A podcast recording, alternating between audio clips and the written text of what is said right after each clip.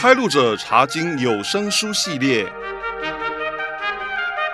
诗篇，古灵撰稿，赵蔚然编审，范强、丽云联合播讲。弟兄姐妹平安，我是范强，我是丽云，弟兄姐妹好。我们这次要查考诗篇八十九篇。它是诗篇第三卷的最后一篇。这篇诗的重心是诗人提起神与大卫王之间所立的约，祈求神因为这个约的缘故而眷顾他们。丽云，请你先念一下这篇诗的标题注解。标题注解写着：“以斯拉人以探的训诲诗。”在旧约圣经里面。取名叫以探的人有好几位，不过以斯拉人以探这个称呼，就只有在列王记上四章三十一节出现过。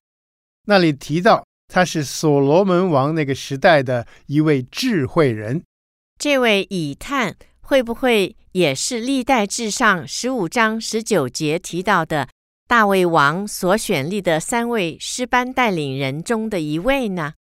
是有这个可能性，不过在那个时代，大卫家还拥有王权，并不需要提醒神纪念与大卫王之间所立的约，所以这篇诗的作者应该是以斯拉人以探的后裔。嗯，这就像我们上次查考的诗篇八十三篇，标题注解写着是亚萨的诗，但是事实上是亚萨的后裔写的。诗篇八十九篇的标题注解写道：“它是训诲诗。我们以前介绍过，训诲诗主要在教导人怎样去过敬虔的生活。既然这篇诗的作者祈求神眷顾他们，我想在他写诗的时候，必定发生了一些事情，使他觉得神似乎忘记了他与大卫王所立的约，对吗？你想的对。”圣经学者根据这篇诗的内容分析，当时发生的事件，可能就是《列王记下》二十四章所记载的：巴比伦人三次来掳掠犹大国的京城耶路撒冷，每次都掳走在位的君王和国内的精英。巴比伦人最后一次掳掠的时候，甚至把耶路撒冷毁了，还把犹大国也灭了。在这么凄惨的背景之下，才比较有可能写出这篇诗的内容。诗篇八十九篇一共有五十二节经文，是怎么样分段的呢？我们可以把它分成三大段和一个结语。第一大段是一到十八节，诗人赞美神的本性，包括神的慈爱、信实和全能。第二大段。是十九到三十七节，诗人追溯神与大卫王所立的约。第三大段是三十八到五十一节，诗人为当时君王的不幸遭遇求告神。最后的五十二节是个结语。段落很清楚哎。现在我们就来查考第一大段一到十八节。诗人赞美神的本性，请丽云先读一和二节。诗篇八十九篇一和二节：我要歌唱耶和华的慈爱，直到永远。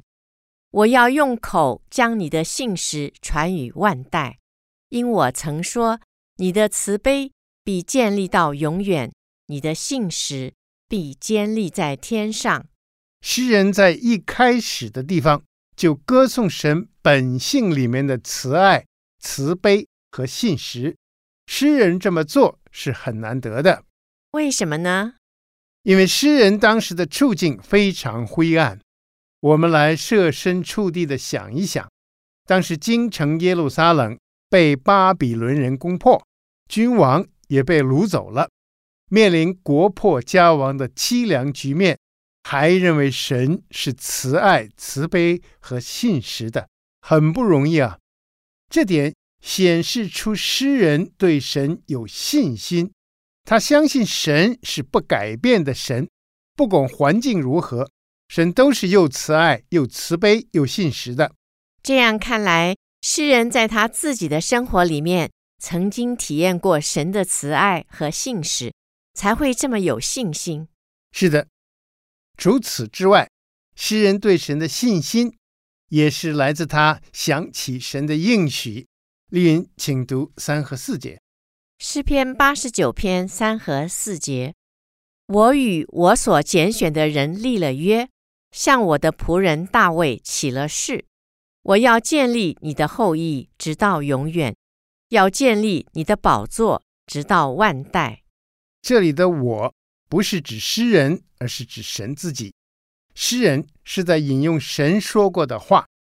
诗人必定很熟悉自己国家的历史，所以，他想起神跟祖先大卫王说过的话，立过的约。神最初是透过先知拿单向大卫王应许的，记载在撒母耳记下七章八到十六节。写诗篇八十九篇的诗人在这里只是非常扼要的提到其中的重点。范强，我觉得这位诗人似乎在对神说。您曾经答应我们的祖先大卫王，他会一直有后代坐在王位上。可是我们现在却面临亡国的局面，我们的君王也被掳走了。神啊，您不会不管吧？是有这个味道。李云在第四节的最后有细拉小字，表示诗人在这里停顿一下，然后就从另外一个角度来赞美神。诗人除了赞美神的慈爱和信实之外，他在接下来的五到十四节还赞美神的全能。他首先在五到七节赞美神在天上掌权。诗篇八十九篇五到七节：耶和华啊，诸天要称赞你的奇事，在圣者的会中要称赞你的信实。在天空，谁能比耶和华呢？神的众子中，谁能像耶和华呢？他在圣者的会中是大有威严的神，比一切在他四围的更可畏惧。这里所说的圣者的会，是指天使、天君在神面前的聚会，而神的众子就是指天上的使者。诗人形容神在天上是非常威严可畏的，人间的所谓神明都没有办法跟他相比，因为只有耶和华才是真神，才是造物主，其他的都是受造之物。接着，在八到十四节，诗人就赞美神在全地掌权。丽文，请先读八到十节。诗篇八十九章八到十节：耶和华万军之神啊，哪一个大能者像你耶和华？你的信实是在你的四围，你管辖海的狂傲，波浪翻腾，你就使它平静了。你打碎了拉哈伯，似乎是以杀的人，你用有能的膀臂打散了你的仇敌。诗人在这里赞美神有掌管大自然的能力，比方说，他能够平静人没有办法平静的凶涛骇浪。主耶稣基督在世上传道的期间，就曾经平静过加利利海的风浪，显示出他这方面的神性。在第十节这里的拉哈伯是古代近东地区神话故事里面的海怪。它代表了混沌和邪恶的势力，在诗篇里面，拉哈伯有时候是用来暗指埃及。埃及的确是首先敌对神和敌对神选民的外邦强国。当年神是用了十样大灾，才迫使傲慢的埃及法老王放走以色列民。没错，诗人用打碎拉哈伯。也就是用打败埃及做代表，来赞美神能够杀败所有的仇敌。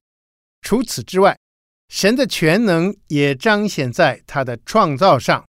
丽云，请你读十一和十二节。诗篇八十九篇十一和十二节：天属你，地也属你，世界和其中所充满的，都为你所建立，南北为你所创造，他伯和黑门都因你的名欢呼。诗人用天地来代表整个宇宙，又用迦南地有名的两座高山他泊山和黑门山。来代表整个世界，他们全都是神创造的，也都是属于神的。在接着的十三和十四节，诗人综合赞美神的本性和全能。诗篇八十九篇十三和十四节：你有大能的膀臂，你的手有力，你的右手也高举，公义和公平是你宝座的根基。慈爱和诚实行在你前面。诗人在这里提到更多神的本性，包括神的大能、公义和公平、慈爱和诚实等等，可以说相当周全。诗人对神有这样的认识和信心，难怪他在黑暗无光的时候还能够赞美神，神也悦纳了他的赞美，所以。在接下来的十五到十八节，神就说：“能够这样赞美神的人是有福的。”诗篇八十九篇十五到十八节，知道向你欢呼的那民是有福的。耶和华啊，他们在你脸上的光里行走，他们因你的名终日欢乐，因你的公义得以高举。你是他们力量的荣耀。因为你喜悦我们，我们的脚必被高举。我们的盾牌属耶和华，我们的王属以色列的圣者。以色列的圣者是指耶和华。知道向你欢呼的这句话是指懂得用诗歌敬拜耶和华的人。丽云，这种人有什么福气呢？经文说到，他们会在神的脸光中行走。这句话的意思是，他们会在神慈爱的看顾之下，以至于时常都是欢乐的。还有什么福气呢？还有，他们得以高举，必被高举。这又是什么意思呢？意思是神赐给他们胜利，使他们可以高唱凯歌，称颂神。嗯，我觉得诗人和神之间有令人羡慕的双向交流。诗人在困境之中仍然歌颂赞美神，而神就用诗人意想不到的欢乐和胜利的画面来回应他，使他满有盼望。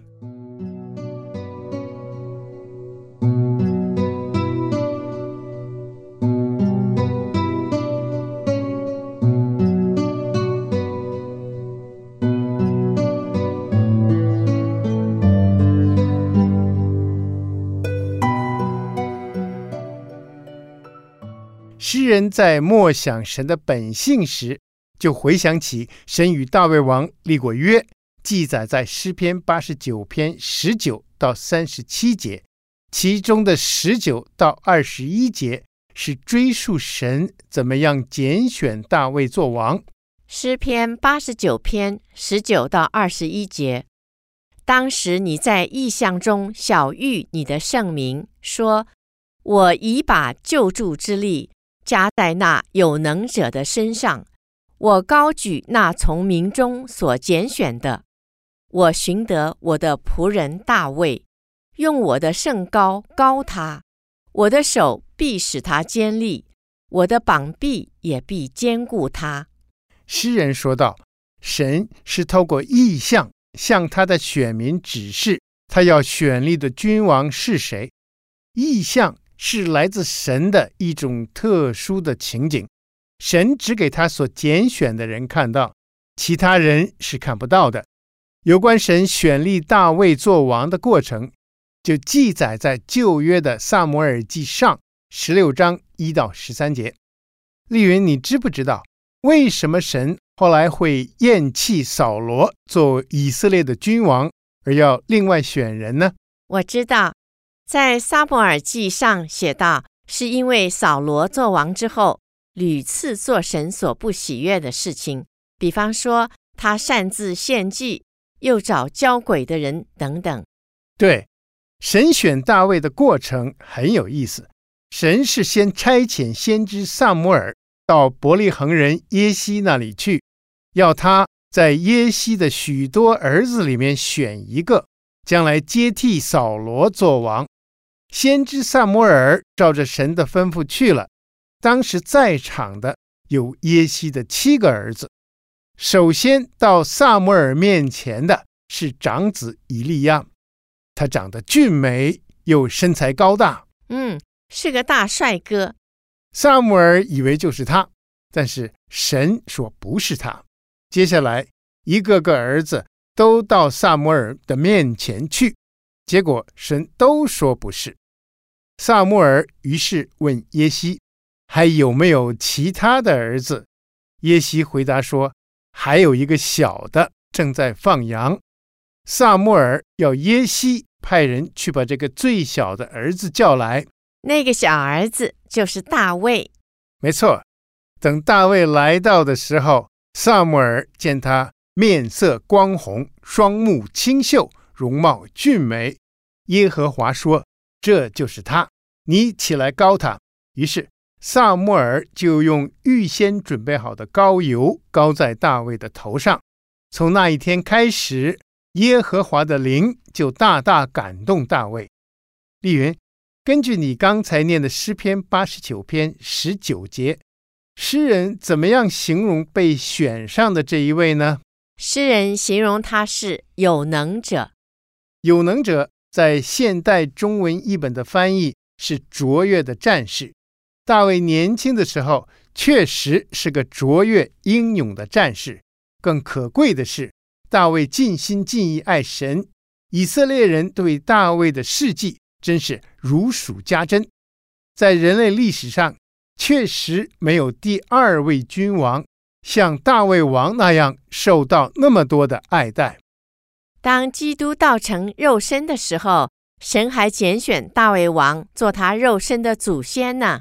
对，神高举大卫王，也是要用他来预表耶稣基督有君王的身份。范强，我们虽然比不上大卫王，不过我们要是也照着神的心意去生活，还是能够被神使用去彰显基督的荣美吧？对，丽云。诗篇八十九篇的诗人说完了，大卫做王是神所拣选的。接下来，他就进一步纪念神与大卫之间所立的永约。当年，神不是直接跟大卫王立约，而是透过先知拿单告诉他的。这一段事迹记载在撒母耳记下七章八到十三节。丽云。请你扼要的说一下内容好吗？好的，神要先知拿单去告诉大卫王，神会常常与他同在，剪除他的一切仇敌，使他大有名气。神还应许大卫王为他建立家室，等他寿数满足，与列祖同睡的时候，必定会有后裔接续王位，他的国位也必坚定，直到永远。我们对照一下诗篇八十九篇二十二到二十九节，就会发现诗人追溯神与大卫王立约的内容，其中的重点和你刚才分享的撒母耳记下七章八到十三节的重点非常相似。丽云，请你先读二十二到二十七节。诗篇八十九篇二十二到二十七节，仇敌。必不勒索他，凶恶之子也不苦害他。我要在他面前打碎他的敌人，击杀那恨他的人。只是我的信实和我的慈爱要与他同在，因我的名，他的脚必被高举。我要使他的左手伸到海上，右手伸到河上。他要称呼我说：“你是我的父。”是我的神，是拯救我的磐石，我也要立他为长子，为世上最高的君王。这里的“我”仍然是指神自己。诗人在这里回忆说，神曾经答应大卫王，凶恶的人、恨他的人都不能够打败他。大卫的脚被高举，这句话的意思是大卫会每战必胜。诗人也追忆神答应给大卫王的疆土很大，这里的海是指在迦南地最西边的地中海，而河是指在很东边的幼发拉底河。对当时的人来说，那就是全世界喽。对，还有神立大卫为长子。意思是大卫特别蒙神眷爱，也得到神给他的特殊权利。李云，请接着读二十八和二十九节。诗篇八十九篇二十八和二十九节：我要为他存留我的慈爱，直到永远。我与他立的约必要坚定，我也要使他的后裔存到永远，使他的宝座如天之久。诗人说：“神应许他和大卫王之间所立的约必坚定不改变，大卫的后裔也必永远有人坐在宝座上。”嗯，诗人所说的和先知拿单当年传给大卫王的应许，真是像极了。后来的历史发展也证明神实现了他的应许，大卫后来果然足享长寿，才睡了。神也亲自选立大卫的儿子所罗门接续他的王位，并且建造了圣殿。在所罗门王之后，虽然以色列国分裂为南北两国了，但是南国的君王还是大卫王的后代，而且在南北两国先后亡国被掳七十年之后，也只有南国的人回归故土，重建家园。不过，诗篇八十九篇的诗人当时只看到国破家亡，还没有看到回归的可能性，难免担心啊。对，诗篇八十九篇的诗人除了回忆起神的承诺，接着在三十到三十七节，他也回忆起神给大卫王的警告。丽云，请先读三十到三十二节，诗篇八十九篇。三十到三十二节，倘若他的子孙离弃我的律法，不照我的典章行，背弃我的律例，不遵守我的诫命，我就要用杖责罚他们的过犯，用鞭责罚他们的罪孽。诗人想起神向大卫王说过，如果他的后代离弃神，拜偶像，不遵守神的诫命。就会受到神的管教和责罚。神当年给大卫王的警告，记载在撒母耳记下七章十四节。先知们也警告过，神的其中一种责罚，就是让邻近的外邦国家来侵犯他们。诗人还想起，神应许在管教之后会有恩典。丽云，请你读诗篇八十九篇三十三到三十七节。诗篇八十九篇三十三到三十七节。只是我必不将我的慈爱全然收回，也必不叫我的信实废弃。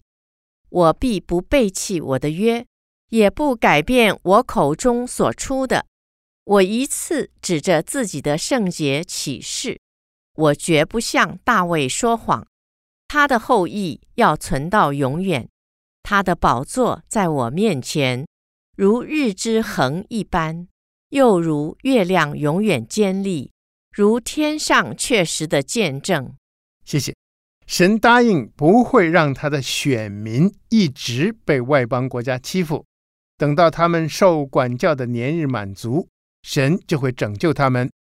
刚才你提到，诗人在写这篇诗的时候，还没有看见神的拯救，不过诗人却把神所立的约提出来，作为祈求的根据，表示他相信神会守约。我们今天很有福气，已经看见神怎么样不断信守他跟大卫王的约定。神不仅让被掳去巴比伦的选民在波斯帝国称霸天下的年间可以回归故土。而且在他们亡国两千多年之后，居然在主后一九四八年非常奇迹式的复国了。是的，在刚才念的第三十七节那里，诗人提到神用日和月亮来形容他跟大卫之间所立的约有永恒性。人类认为太阳和月亮是永远存在的，因为一代又一代过去，日月却一直存留。所以，神用日月来比喻，他要使大卫的王朝存到永远。我们现在也知道了，神的永约其实最终是实现在耶稣基督这位大卫的后裔身上，而且耶稣基督的国度和王权是从永远到永远的，比日月还要长久呢。对，在第三十七节的最后。又有小字写着“希拉”，表示念到这里又要停顿一下了。接下来，在诗篇八十九篇三十八到五十一节，诗人从回忆神与大卫王所立的约，回到了现实悲惨的局面，因此向神有所祈求。丽云，请先读三十八到四十一节。诗篇八十九篇。三十八到四十一节，但你恼怒你的受膏者，就丢掉弃绝他；你厌恶了与仆人所立的约，将他的冠冕践踏于地；你拆毁了他一切的篱笆，使他的保障变为荒场。凡过路的人都抢夺他，他成为邻邦的羞辱。这里的受膏者是指君王。在旧约时代，先知、祭司和君王这三种人是要经过膏立的。这膏立的仪式表示神特别赋予他们权柄和能力去执行神给他们的特殊任务。通常这三种职务不会兼任，唯有主耶稣基督同时拥有先知、祭司和君王的身份。我看到诗人在这段经文里，把他们当时的君王描写得好凄惨、好蒙羞，完全得不到一位受膏者应该得到的尊敬，连王冠都被丢在地上践踏。接着的四十二到四十五节描写的更凄惨。诗篇八十九篇四十二到四十五节，你高举了他敌人的右手。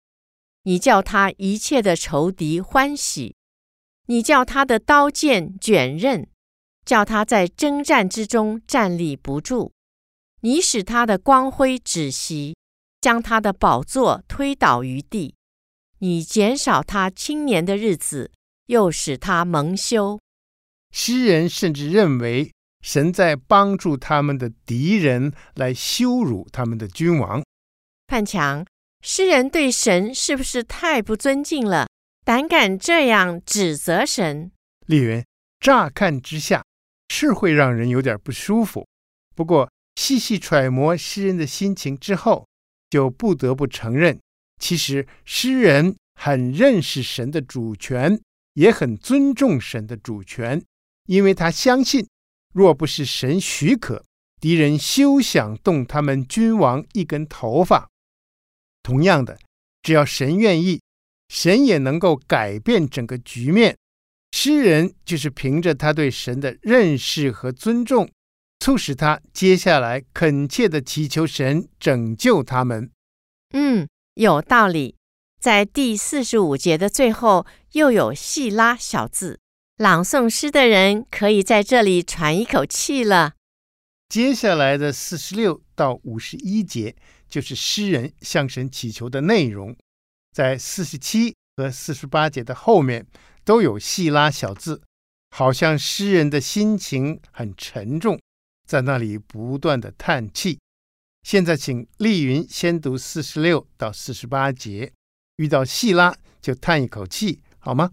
好的，诗篇八十九篇四十六到四十八节，耶和华啊，这要到几时呢？